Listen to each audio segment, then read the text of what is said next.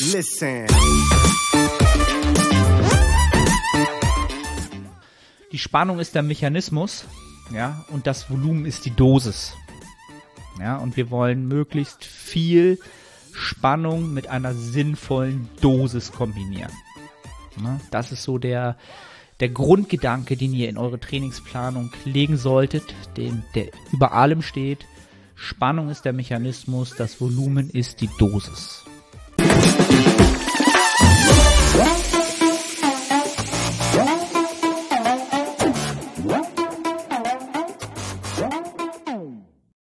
Moin Moin aus Hamburg. Willkommen zu The Art of Personal Training und zu einer, ja, ich möchte mal wieder sagen, Themenepisode, die mir diese Woche, ich möchte mal sagen, so ein bisschen in den Kopf kam, kam, zu der ich eigentlich schon lange eine Episode oder wahrscheinlich eine ganze Episodenreihe machen könnte ähm, was halt täglich in, in meiner Arbeit stattfindet und ähm, was bei euch in den Köpfen wahrscheinlich auch täglich stattfindet in gewisser Art und Weise, nämlich ähm, ja die Organisation oder die Erstellung einer Trainingsplanung ähm, im Kontext Hypertrophie. Wie erstelle ich meinen idealen Trainingsplan, welche Parameter sind dabei wichtig, was sollte ich beachten, was sollte ich ähm, ja äh, mit einbeziehen in diese Planung, was sollte ich vielleicht wissen, was gibt es vielleicht für Themengebiete, die ähm, einem vielleicht im ersten, auf den ersten Blick gar nicht in den Sinn kommen.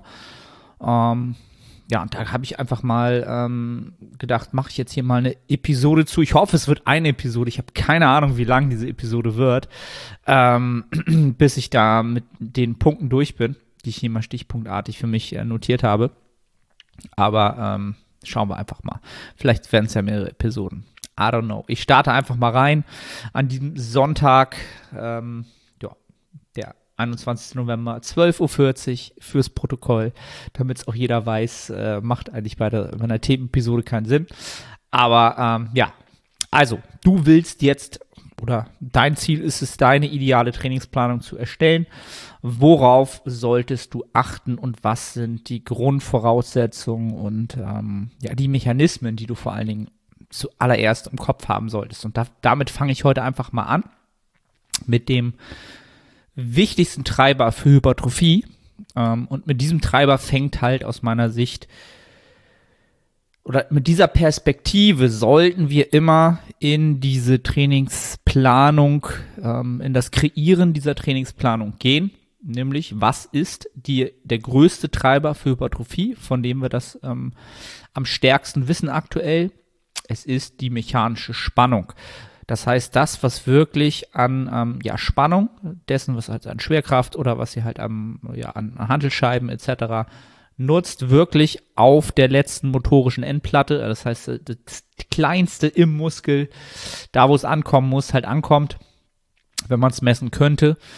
Ähm, faktisch, dann ähm, ist das die mechanische Spannung. Ja, und das ist der primäre Hypertrophietreiber, von dem wir wissen, dass er den, den stärksten ähm, ausschlaggebend oder am meisten ausschlaggebend ist für das, was wir vorhaben, nicht maximal zu hypertrophieren. Ja, dann gibt es noch zwei andere Pfade, nämlich die Muskelschäden und der metabolische Stress. Ja, ähm, das sind halt zwei Faktoren, die auch ähm, ja Hypertrophie antreiben, aber das äh, vom Ausmaß eher sekundär und worüber man sich dann auch ähm, mal äh, ja auch vielleicht mal eine Podcast-Episode machen kann mit einem entsprechenden Gast, ob diese beiden Faktoren Muskelschäden und metabolischer Stress nicht vielleicht auch ähm, Nebenprodukte der mechanischen Spannung sind oder deswegen halt auch ja auch wieder ähm, Treiber sind. auch ein Gedankengang meinerseits in den letzten im letzten Jahr, ähm, wenn man sich halt den ganzen Tag mit Hypertrophie beschäftigt, dann denkt man viel drüber nach. Ähm, aber da möchte ich hier erstmal gar nicht drauf eingehen, sondern wir wollen mechanische Spannung produzieren. Das ist unser größtes Gut. Das ist unser Hauptantrieb für unser Training und dementsprechend auch für unsere Trainingsplanung. Ja. Ähm, jetzt können wir natürlich schauen, okay, wenn wir diese mechanische Spannung als Grundtreiber haben, ja, welche, welche Treiber sind jetzt für diesen Mechanismus relevant? Um ihn zu kreieren, um ihn ähm, entsprechend äh, so in einer Wirkung zu haben, in der er uns am besten wachsen lässt. Ja, und da haben wir halt verschiedene ähm, Treiber, die wir oder Faktoren, ja, die wir da auch wieder in dem Kontext einmal ähm, uns vor Augen rufen sollten. Ja, denn ähm, wenn diese mechanische Spannung stimmt, das heißt die Reizqualität, ja, dann haben wir einen weiteren äh, Hebel, den wir nutzen können, um die Hypertrophie zu optimieren. Ja, und das ist der, das große, große Thema Trainingsvolumen. Das heißt, ich habe einmal die mechanische Spannung, das ist die Reizqualität. Ja, und dann habe ich die Reizquantität, die Reizmenge. Das heißt, das Trainingsvolumen ähm, lässt sich immer schwer wirklich ideal quantifizieren. Kann man das nicht, ja, weil Trainingsvolumen. Ähm, ich würde es einfach mal der Einfachheit halber so sagen, das ist die Dosis an Reiz in harten Sätzen. Ja, also wie viel harte, effektive Sätze pro Muskelpartie mache ich pro Zeiteinheit, ähm, also pro Einheit, pro Woche, pro Trainingsblock, pro Makrozyklus, wie auch immer man das rechnen möchte. Ähm, ja, das wäre erstmal so die Einheit, in der ich das Ganze versuchen würde zu quantifizieren. Wichtig ist dabei halt immer zu wissen, es wird halt nie mechanische Spannung gleich produziert. Ja, ein harter Satz würde man halt sagen, okay, es ist halt nah genug am Muskelversagen. Ja, das ist mit hart gemeint. Ähm, und es ist halt ein ähm, Wiederholungsbereich, der Hypertrophie relevant ist. Ja, und das kann halt aus meiner Sicht alles von fünf bis 30 Wiederholungen sein, vielleicht sogar mal mehr vielleicht auch mal weniger, aber das ist so der Sweet Spot, in dem ich mich aufhalten würde von der, ähm, vom Wiederholungsbereich. Kommen wir vielleicht auch später nochmal zu. Genau, und da ist die Volumen, Volumen ist halt die Dosis an Reiz gemessen in harten Sätzen, ja. Ja, und das Trainingsvolumen ist dann, ja, wie gesagt, die Reizquantität, ja. Dann haben wir natürlich die Intensität, ja. Das heißt, ähm, wie soll ich das sagen, der Grad in des, der Grad des Reizes. Ja, also wie nah trainiere ich am absoluten Muskelversagen. Ja, ähm, das heißt, das kann man messen in Reps in Reserve. Das heißt, wie viele Wiederholungen habe ich noch im Tank. Das kann man äh, an einer RPE-Skala messen. Das heißt, ähm, wie intensiv ähm, empfinde ich das Training? Ja, wie ausbelastend ist das Ganze? Das sind so zwei Faktoren, die man oder zwei ähm, Tools, die man dafür nutzen kann, um die Intensität, ähm, ja, um, um dem einfach eine, äh, eine Ziffer zu geben oder das, das zu quantifizieren, ist, glaube ich, das richtige Wort. Ja. Dann haben wir die Frequenz. Ja, das ist eigentlich die, die Organisation des Reizes in Form des Trainingssplits. Ja. Und ähm, auch in der Abfolge, die ich jetzt ähm, sage oder vorgebe, das ist jetzt keine, ähm, wie soll ich das sagen, absolute Reihenfolge, in der ihr das Ganze angehen solltet, aber es sind Faktoren, die ihr, die ihr ähm, mit einfließen lassen solltet in eure Trainingsplan. Ja, also die Organisation des Reizes in Form des Trainingssplits. Das heißt, wie bringe ich ja die Qualität kombiniert mit der richtigen Quantität ja, und der Intensität, so wie ich halt die Intensität steuern möchte, um möglichst viel Qualität und Quantität über einen Trainingszeitraum XY eine Woche anzuhäufen, zu regenerieren und zu adaptieren. Ähm, wie organisiere ich diese? Über meine Trainingswoche, über meinen Mikrozyklus, muss keine Woche sein, können auch acht Tage sein, neun Tage sein. Ne? Aber das ist dann sozusagen die Frequenz, ist die Organisation des Reizes in Form des Trainingssplits. Ja, und da finde ich es halt immer ganz nett, drüber nachzudenken, dass, ich dass ihr nicht rein in Splits denkt, ja, sondern ähm, einfach darüber nachdenkt, wie ihr wirklich dieses Trainingsvolumen organisiert, ja, also wie ihr diese harten, effektiven Sätze über die Woche so organisiert, dass sie euch möglichst gut wachsen lassen, dass die Regeneration hinterherkommt, dass noch genug ähm, Zeit zum Adaptieren ist, dass Anpassungen stattfinden können. Das ist die Organisation in Form der Frequenz. Wie oft trainiere ich einen Muskel pro Woche, um dieses Volumen so zu verteilen, dass es mir bestmögliches Hypertrophie-Potenzial bietet. Ja. Dann ein ganz, ganz großes Thema ist natürlich die Übungsauswahl, was ein Thema ist, was maximal individuell ist. Ja, ähm, das ist quasi die Wahl des, des regionalen Reizes, ja, in Bewegung, in Bewegungsmustern und ähm, ja involvierten Muskeln quasi. Ja, das ist ähm, das eines der Herzstücke des Ganzen. Ja, dort steht und fällt natürlich auch ganz viel mit dem Faktor Nummer eins, nämlich der Reizqualität bei einer Übungsauswahl, die für dich ideal ist, für deine Biomechanik ideal ist. Ähm, ja, damit steht und fällt halt ganz, ganz viel. Ja.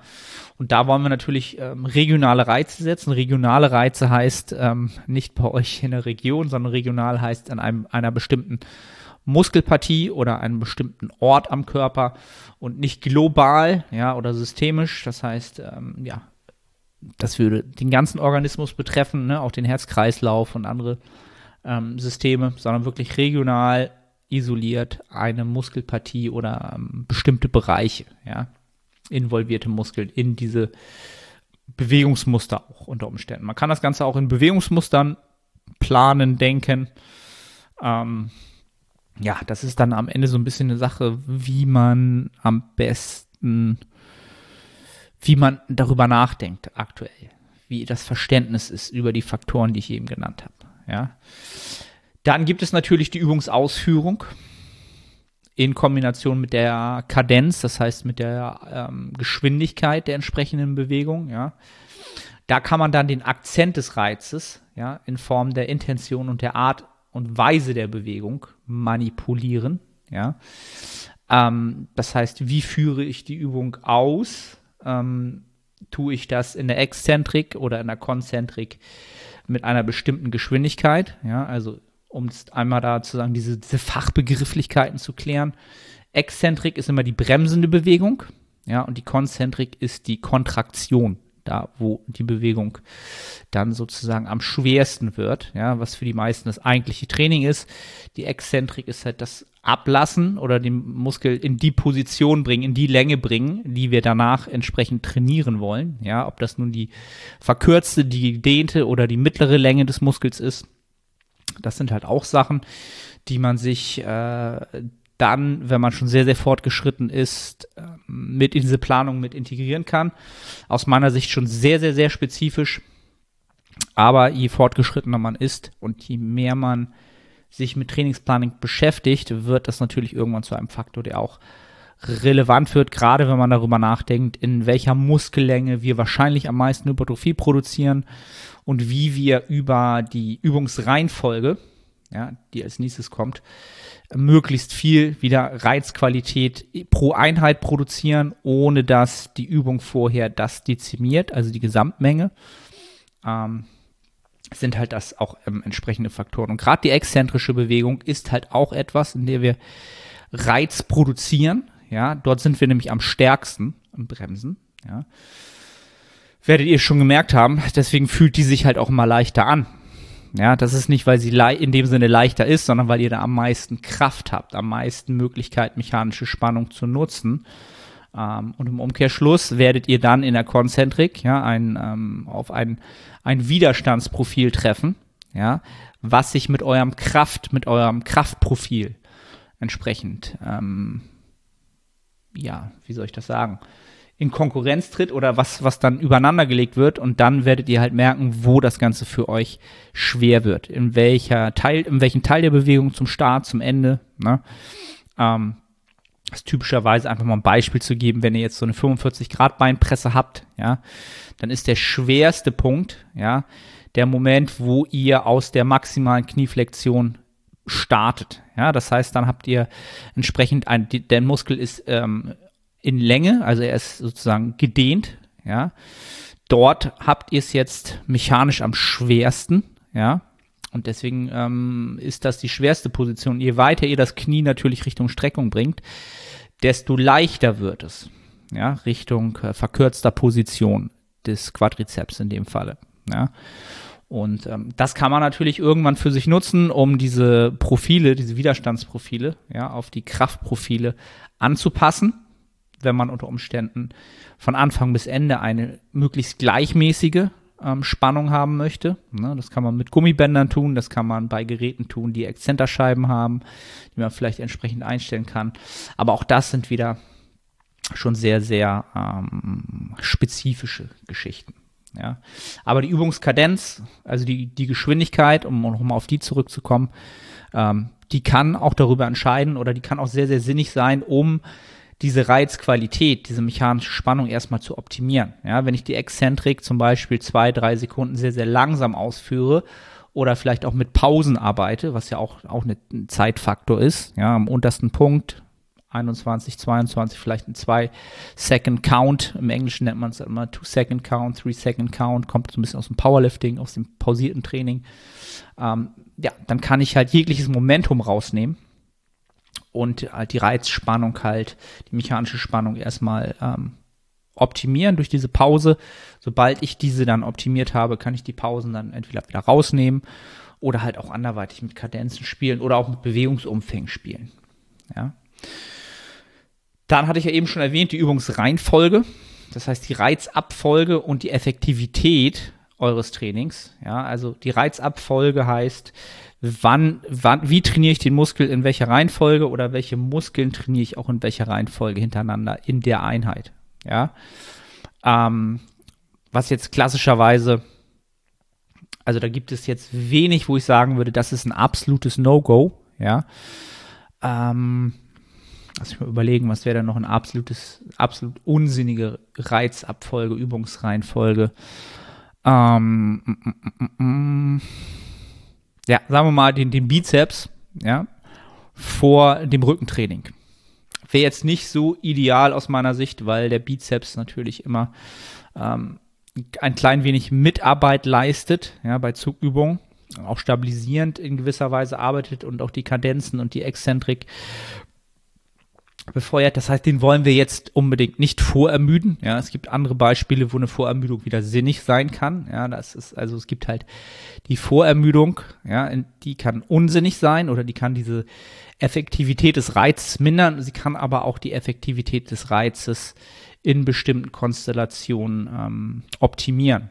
Ja, wenn ihr jetzt zum Beispiel verletzt seid und ähm, die mechanische Last kann nicht zu hoch sein, ja, also pro Satz und ihr könnt jetzt, sagen wir mal, die Beinpresse ähm, zwar benutzen, aber ab einem bestimmten Gewicht geht es sich halt fürs Knie gerade nicht aus, weil ihr da ein Problem habt.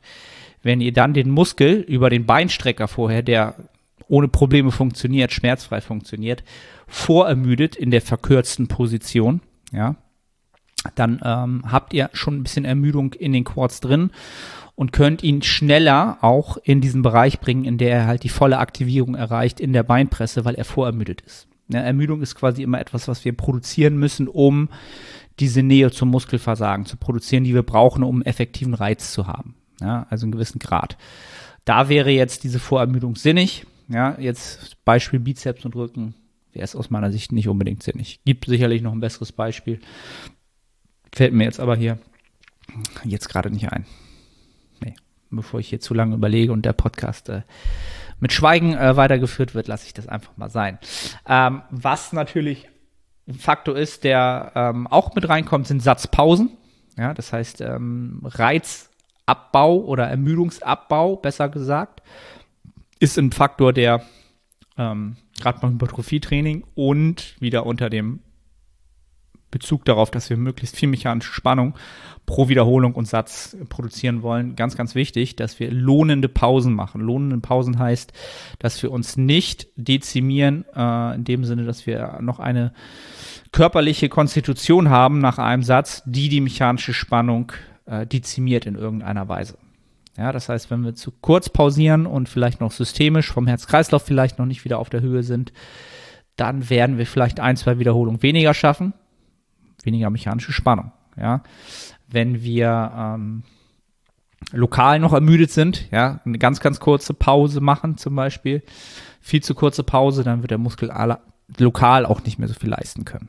Ja, ähm, also da sollte man die Satzpausen sinnig nutzen, ähm, ist natürlich dann aber auch eine Möglichkeit, sie in die andere Richtung zu nutzen, bei Intensitätstechniken, bei Myo-Reps, Rest-Pause-Sets, Supersets etc. Dort wollen wir die ähm, Ermüdung relativ hoch halten, aber grundsätzlich sollten diese Intensitätstechniken einen kleineren Teil ausmachen, weil diese ja grundsätzlich als Treiber den metabolischen Stress haben, von dem wir relativ gut wissen, dass er nicht der größte Treiber ist. Ja, man sollte diesen Stein nicht vernachlässigen. Ne? Also man sagt ja im Englischen, äh, let no stone be unturned, also dreh jeden Stein um, jede Möglichkeit, die du für Hypertrophie nutzen kannst.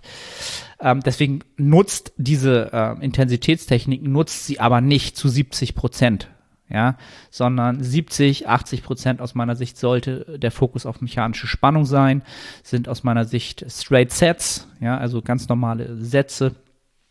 Ähm, und dann könnt ihr 20 bis 30 Prozent äh, den metabolischen Stress und ähm, auch den Muskelschäden äh, vielleicht zugutekommen lassen. Gucken, wie ihr darauf reagiert. Das kann auch natürlich sehr, sehr unterschiedlich sein. Ne? Zum Thema Muskelschäden, dass man die forciert, die Muskelschäden, ähm, hat halt immer den Nachteil, dass wir eine deutlich stärkere Regenerationszeit haben, einen höheren Regenerationsbedarf, was wieder mit Adaption ähm, die Adaptionszeit torpediert oder dezimiert ähm, deswegen gerade bei Muskelschäden und Trainingsplanung, das ist sehr, sehr, sehr schwer. Da muss man schon sehr, sehr gute Erfahrungswerte haben.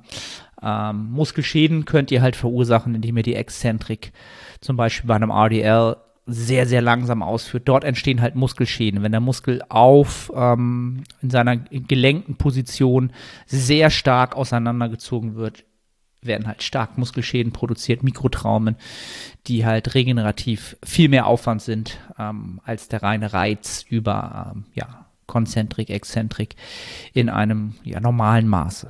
Ja. Ähm, ja, also Spannung, um es zusammenzufassen, ja, den ersten Teil. Die Spannung ist der Mechanismus, ja, und das Volumen ist die Dosis. Ja, und wir wollen möglichst viel Spannung mit einer sinnvollen Dosis kombinieren. Ne? Das ist so der, der Grundgedanke, den ihr in eure Trainingsplanung legen solltet, den, der über allem steht.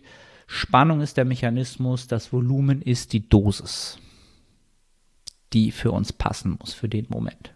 Ja, ähm, ja das erstmal vorab, wenn ihr jetzt äh, eure Trainingsplanung angeht, ja, eure Hypertrophie-Trainingsplanung, dann gibt es bestimmte Rahmenbedingungen, möchte ich mal so sagen, ja, die man sich nacheinander und da würde ich schon eine Reihenfolge nutzen. Also ich habe so eine bestimmte Reihenfolge, die ich gerne nutze für die Trainingsplanung, wenn ein Klient neu ins Coaching kommt und ich ähm, vom komplett weißen Trainingsplan sitze, also komplett, da ist noch nichts drin, noch keine Übung, noch kein Split, noch kein ja, alles das ist noch nicht drin, ja, dann habe ich eine bestimmte Abfolge, die ich nutze. Und das allererste ist die Bedarfsanalyse. Das heißt, was bedarf es für dieses Individuum, ja, äh, was wird mittel- und langfristig benötigt? Kurzfristig ist für mich noch gar nicht wichtig, weil ich ja eine grobe oder eine größere Planung vor mir habe, äh, von der aus ich vom Großen ins Kleine dann runtergehe. Ja, ich will mittel- und langfristige Ziele haben oder auch die Bedürfnisse kennen. Und da breche ich dann sozusagen rückwärts runter in der Planung, was ich dann pro Woche brauche, um am Ende diese, diese Ziele zu erreichen. Ja, um diese Bedürfnisse abzudecken und den Menschen halt maximal hypertrophieren zu lassen. Ja, und diese Bedarfsanalyse ist halt das allererste, was ihr euch vor Augen halten solltet. Das heißt, ähm, was ist jetzt mein Bedarf? Und das ist ein Riesenthema, das kann sehr, sehr, sehr, äh, wie soll ich das sagen, das kann einen überfahren, ja, oder jetzt, Arne, was heißt Bedarf? Was ist Bedarf? Ich brauche maximale Muskulatur, ich will halt maximal hypertrophieren. Hm. Exakt. Jetzt müsst ihr halt euch, euch überlegen, was aktuell oder mittel- und langfristig möglich ist ähm, ähm, und welche Bedürfnisse ihr wie ja, wie soll ich das sagen, könnt, bedient. Ja, ähm, das heißt, habe ich ein Bedürfnis, ja, ist das Bedürfnis erstmal global zu hypertrophieren. Das heißt, ich bin noch in einem Stadium, in dem ich als Trainierender überall gleichmäßig Hypertrophie brauche. Also eine globale Hypertrophie. Es gibt keinen äh, Fokus auf bestimmte Schwachstellen. Es gibt keinen Fokus auf ähm, bestimmte Muskelpartien für gewisse Zeiträume, sondern ist euch bewusst, dass ihr noch lange nicht grundsätzlich, ich sag mal, ähm, den Großteil der Hypertrophietreiber ähm, alles, was ich eben besprochen habe, schon so optimiert habt, dass ihr schon, ich sag mal, 60 bis 70 Prozent eures genetischen Potenzials überhaupt schon angetastet habt oder dort auf dem Weg seid mit eurer Trainingsplanung. Ja, und das ist schwer natürlich zu manifestieren, zu quantifizieren, wenn man sich selbst anschaut und sagt, hm, da geht sicherlich noch einiges oder man sagt unter Umständen, man ist vielleicht schon sehr, sehr weit und sagt, naja, aber das ist noch lange nicht alles, ne? das, weil man immer in den Vergleich nach außen geht zu anderen Athleten, Instagram, was auch immer. Aber für euch ist wichtig, dass ihr bei euch bleibt und schaut, okay, um was muss ich mittel- und langfristig ähm, etablieren, ja, was sind dort Ziele, ja, und das kann mittelfristig, ja, wenn es jetzt ein Athlet ist, der vielleicht schon etwas fortgeschrittener ist, sein, dass der Unterkörper dem Oberkörper vielleicht ein bisschen hinterherhinkt oder andersrum, dass man dort entsprechend die Organisation, ja, ähm, der Trainingsplanung so steuert, dass man Akzente setzt, dass man ähm, entsprechende Kapazitäten eher für den Unterkörper, wenn der nachhinkt, ein bisschen mehr dort freischaltet, sagt, okay, Kapazitäten 60 Prozent Unterkörper, 40 Prozent Oberkörper oder andersrum, je nachdem, wo der Bedarf halt ist. Und das ist diese Bedarfsanalyse, von der ich spreche. Ähm, und da zu schauen, ob man ähm, ja dort mittelfristig erstmal Akzente setzt, oder ob man einfach ähm, sagt, nein, brauche ich nicht und langfristig, vielleicht auch andersrum, erstmal global die Hypertrophie optimiert und sagt, alles klar, für den oder für mich ist jetzt erstmal wichtig, äh, wo ich das alles gehört habe, ich brauche erstmal die Qualität, ich muss erstmal die mechanische Spannung optimieren und mein Trainingsvolumen finden. Dann ist es ganz klar erstmal die Anal Bedarfsanalyse dafür ähm, entsprechend zu nutzen, dass das auf ein Top-Niveau kommt wenn das schon geschehen ist, dann kann man sich halt ähm, langfristig halt auch über bestimmte Phasen äh, schon mal Gedanken machen und auch in dieser Trainingsplanung, je länger man äh, vorausplant, ähm, das Ganze strukturieren. Ja. Ähm, dann als zweites kommt für mich ganz klar die Wahl der Bewegungsmuster. Welche Bewegungsmuster sind für mich stimmig? Da könnte ich jetzt, glaube ich, drei Podcast-Episoden drüber machen.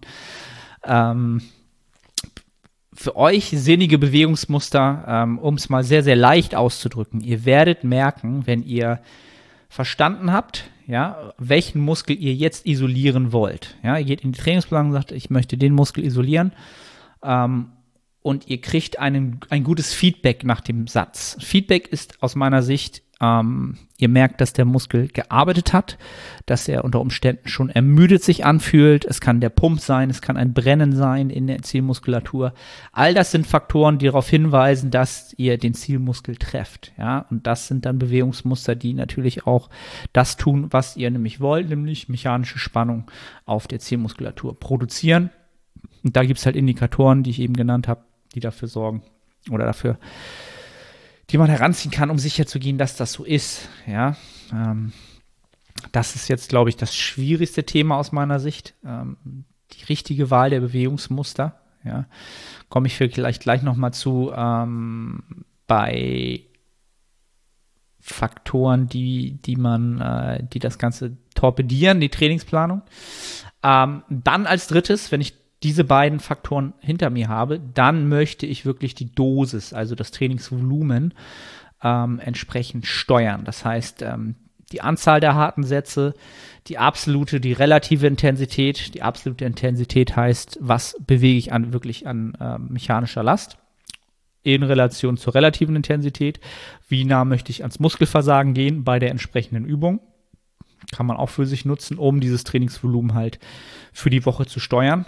Ne? Wenn ich jetzt nicht komplett ans Muskelversagen gehe bei einem RDL oder bei einer Kniebeuge, dann ähm, habe ich wahrscheinlich die Möglichkeit, mehr Trainingsvolumen in der Woche zu akkumulieren. Oder ihr seid halt jemand, der sagt, alles klar, ich habe ideale Regenerationskapazitäten, ich trainiere halt auch die großen Lifts bis ans Muskelversagen. Ähm, ich habe die Regeneration parat, ich kriege das Trainingsvolumen so besser unter, ja, und die mehr mechanische Spannung besser unter. Das ist dann wirklich eine Sache, die man äh, evaluieren muss und auch ähm, so ein bisschen danach gehen muss, was einem Spaß macht. Immer trotzdem Faktor, auch für die Trainingsplanung, ja, auch wenn auf dem Zettel ich jetzt alles bespreche, was ihr auf dem Zettel bedenken solltet, muss natürlich auch ein gewisser Grad an Spaß dabei sein. Ja, dann kommt natürlich der, ähm, ja sozusagen wieder die Organisation, ja, des Splits, des Trainingssplits dazu und die Frequenz. Ja, das für mich alles, fällt für mich alles unter Volumen, ja, also wie ich dieses Volumen entsprechend steuere, ja, nämlich über die Frequenz und über die Intensität. Ähm, und dann äh, sollte man natürlich schauen, dass man ähm, ja, Progressionsmodelle ähm, für sich parat hat. Äh, Progressionsmodelle heißt, ähm, was kann ich oder wie kann ich Progression für mich generieren, ja, oder was kann ich diese Übung, die Bewegungsmuster, die ich habe, ja, über bestimmte Progressionsmodelle abdenken. Ja. Ähm, Progressionsmodelle sind für mich ähm, bestimmte Systeme, die ihr nutzt, um Progression auf Dauer möglich zu machen und messbar zu machen. Ja. Das kann ähm, lineare, lineare Progression sein, das heißt, ihr fügt Gewicht hinzu oder fügt Wiederholung hinzu. Linear heißt, es wird halt von Einheit zu Einheit linear mehr Spannung generiert. Ja, also der Progressive Overload, das ist das englische Wort dafür, das progressive Überladen des Systems, des Muskels, des kleinen lokalen Muskelsystems, äh, muss, sollte gegeben sein, um halt immer weiter ähm, diese, diese Adaption zu forcieren, die wir wollen, nämlich in Form von Hypertrophie, dass der Querschnitt des Muskels größer wird. Ja, und ähm, ja, Progressionsmodelle, wie gesagt, das kann eine lineare Progression sein, ja, die oftmals nicht realistisch auf Dauer linear funktionieren wird, weil der Reiz, ja, den wir setzen und die Adaption nicht linear und auch nicht immer in der gleichen Zeitabfolge passieren. Ja, das heißt, ich ähm, ihr setzt einen Reiz, ihr regeneriert und die absolute Adaption darauf, die kommt nicht sofort in der Woche. Die kann auch erst zwei Wochen später kommen, drei Wochen später kommen. Ähm, ja, und deswegen ist es halt nicht real immer linear zu progressieren. Wenn es möglich ist, das gut. In den großen Lifts ist das durchaus möglich, weil da viele große Muskelpartien dran beteiligt sind. Ähm, für kleinere Übungen, Isol Isolationsübungen, würde ich ähm, die Double Progression nutzen. Double Progression heißt, ihr nehmt euch einen Wiederholungsbereich, sagen wir mal von ähm, 10 bis 15 und ihr versucht euch in diesen drei, in diesem Bereich aufzuhalten über die drei Sätze. Und sobald ihr nah genug an diese 15 kommt, im ersten, zweiten und dritten Satz, Erst dann erhöht ihr die mechanische Last, also erhöht das Gewicht, um euch dann wieder zwischen 10 und 15 langsam über Wiederholung, die ihr mehr schafft pro Einheit, hochzuarbeiten. Und da kann man dann wirklich ganz klar sagen, okay, wenn die Adaptionen reinkommen, dann schafft man hier mal eine Wiederholung mehr oder da zwei Wiederholungen sogar mehr über die Wochen. Und gerade bei kleineren Muskeln ist das biologisch auch das, was an Adaptionen ähm, umsetzbar ist und realistisch ist. Ja, aber auch da könnte ich jetzt eine ganze Episode drüber machen. Ähm, dann das Ermüdungsmanagement, ein ganz, ganz wichtiges Thema. Ja. Ähm, wir haben ja immer, ja, wenn wir einen Reiz produzieren, auch eine Währung, in der wir zahlen müssen. Wir haben immer einen Kostenpunkt. Ja. Wir setzen einen Reiz und der Kostenpunkt ist Ermüdung. Die Ermüdung ist lokal oder die Ermüdung ist systemisch. Ja, ähm, beides ist immer der Fall in gewisser Weise, mal mehr, mal weniger. Ja? Ähm, und da ist es halt wichtig, dass man dieses Ermüdungsmanagement so steuert, dass ich halt auch da wieder möglichst viel Reiz über den Trainingsblock ähm, akkumulieren kann. Ähm, und das kann ich darüber tun, dass ich entweder autoregulativ arbeite, ja, wirklich, ja, das ist aus meiner Sicht die höchste Kunst des Bodybuildings, ähm, autoregulativ Reize zu setzen und trotzdem progressiv zu überladen, ja, und das auch zu tracken und das hinzubekommen, zu wissen, dass man dort ist.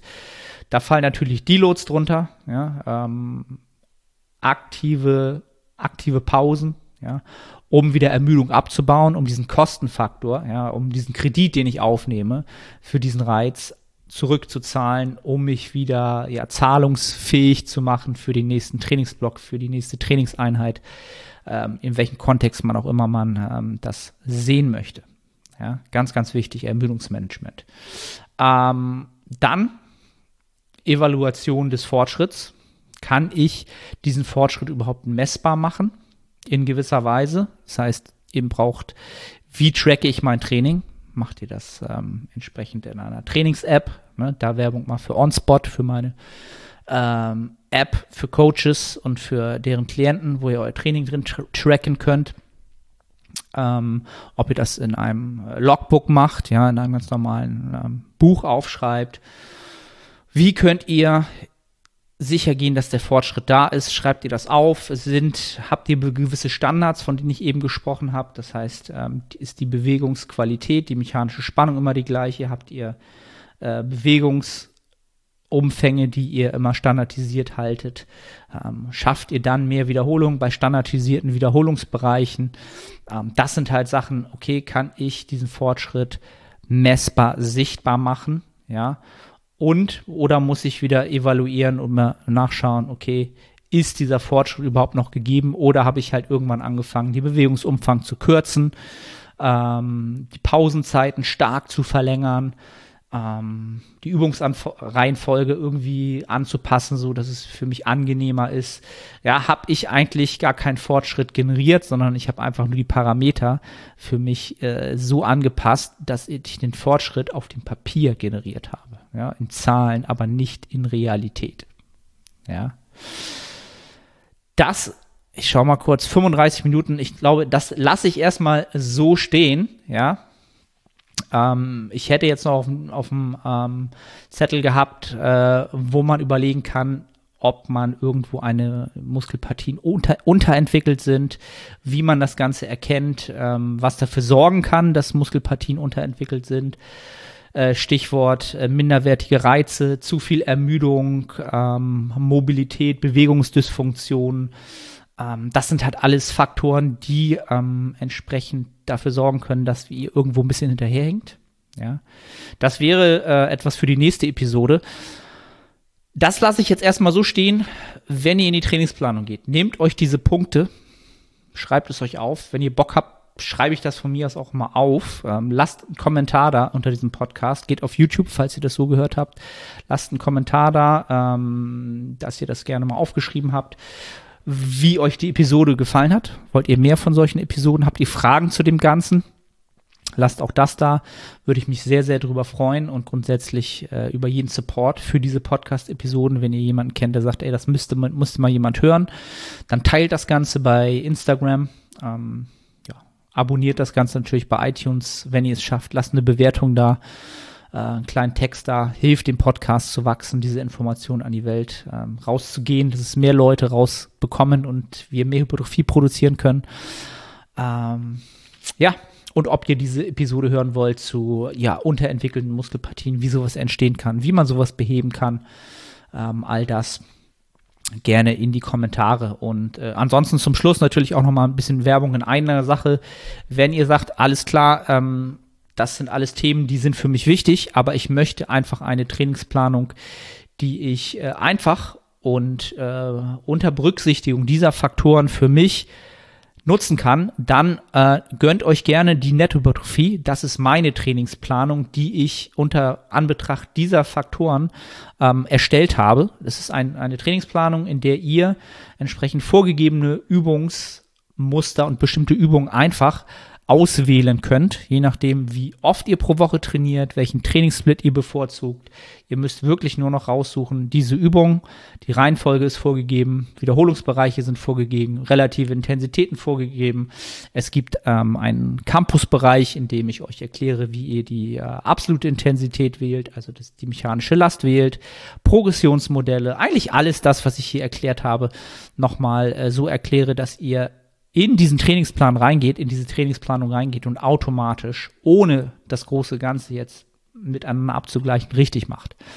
Ähm, ja, freue ich mich, falls ihr da Bock drauf habt, einfach Kopf aus, ähm, noch ein bisschen was dabei lernen wollt, dann äh, gönnt euch die Nettohypertrophie-Trainingsplanung.